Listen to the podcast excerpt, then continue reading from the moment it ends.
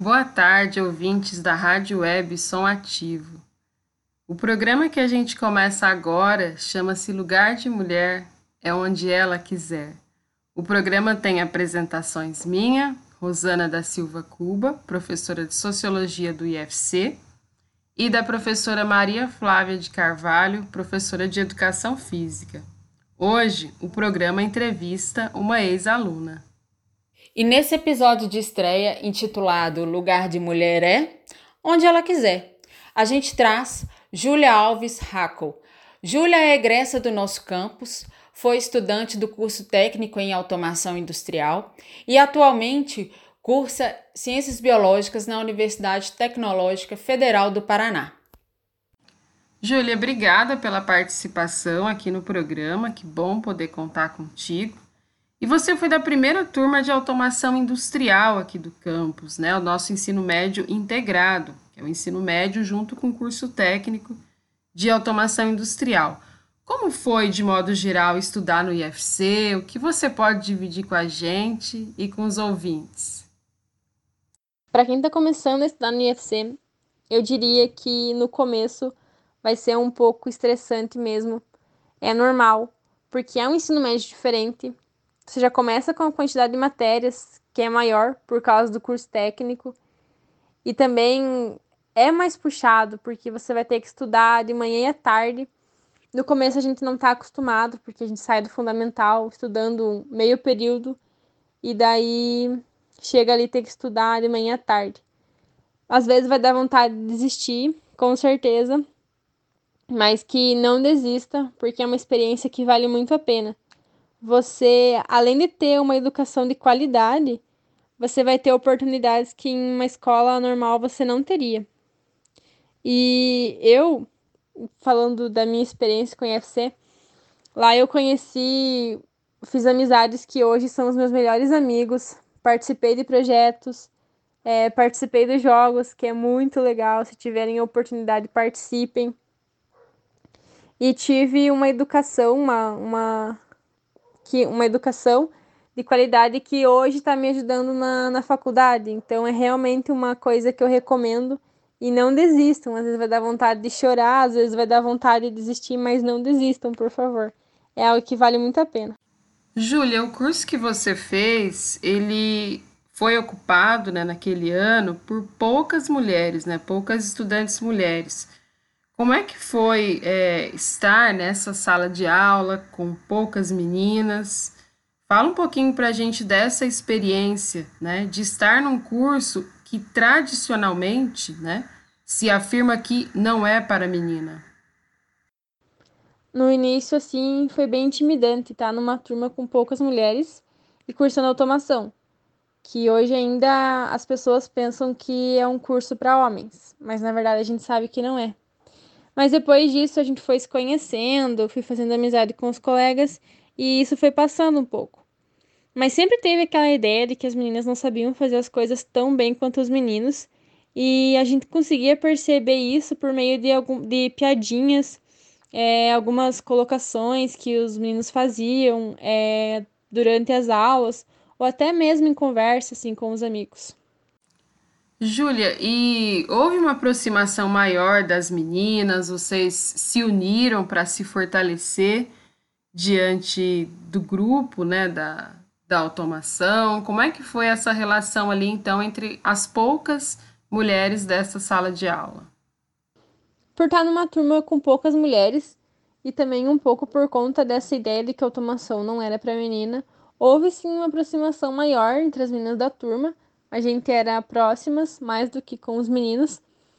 E não, não houve um enfrentamento do machismo, assim, propriamente dito, porque quando a gente tentava se posicionar sobre o assunto, sempre vinham aquelas piadinhas, né, sobre feminismo e essas coisas.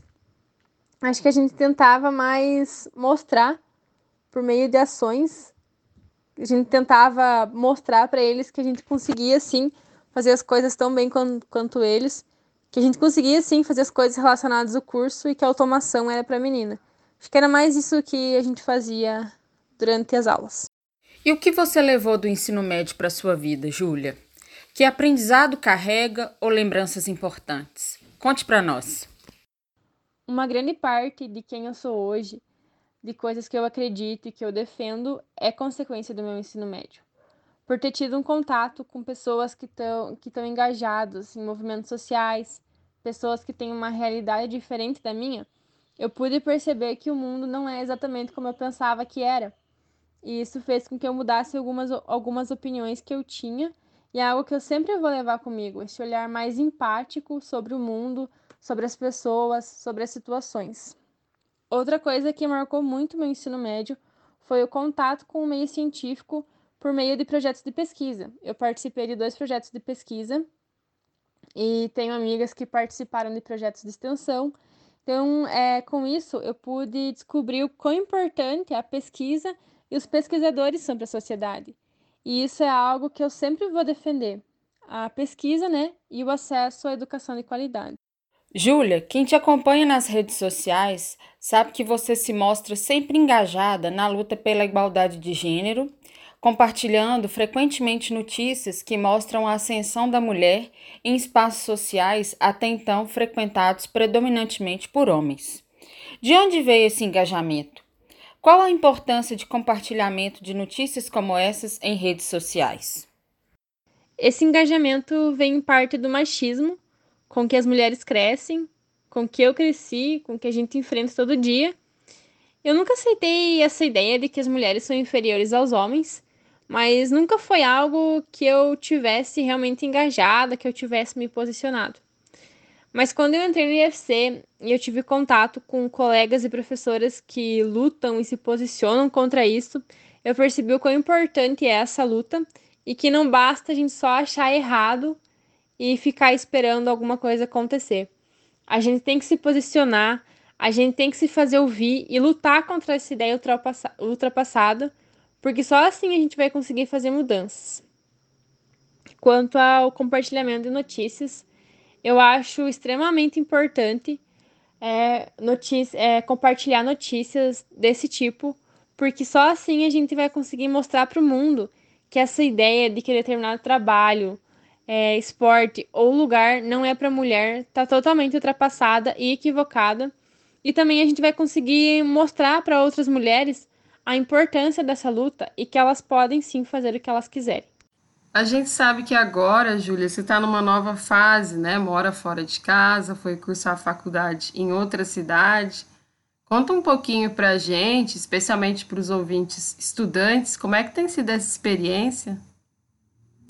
Morar fora de casa foi uma experiência muito diferente, porque antes de morar sozinha, eu achava que eu seria super tranquila com relação à saudade da minha família.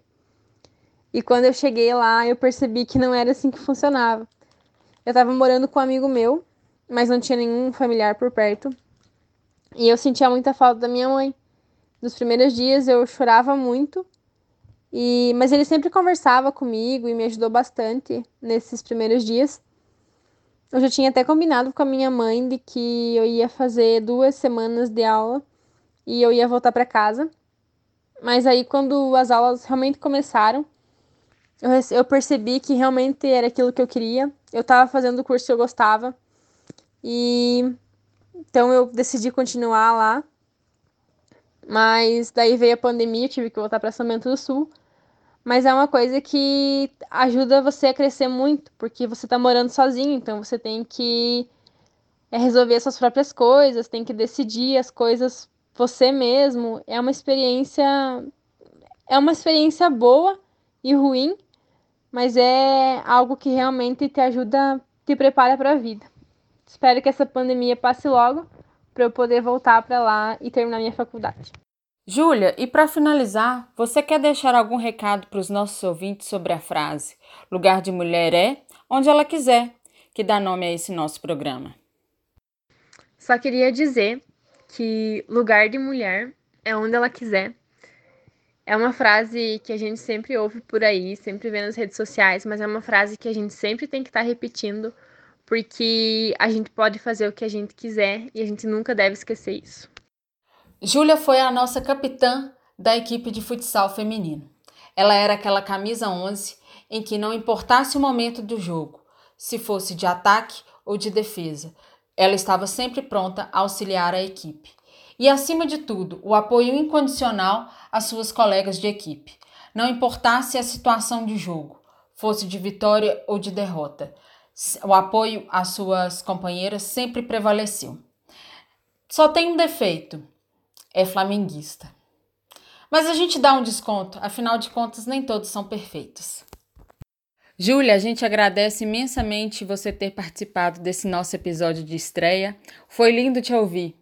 Vai que o mundo é seu, garota. E esse foi só o nosso episódio de estreia, galera. Vamos com tudo, Rádio Web Som Ativo. Meus agradecimentos também a Júlia, Maria Flávia e aos nossos ouvintes. Na sequência, a gente tem uma playlist escolhida pela professora Maria Flávia. Rádio Web Som Ativo, a gente se escuta aqui.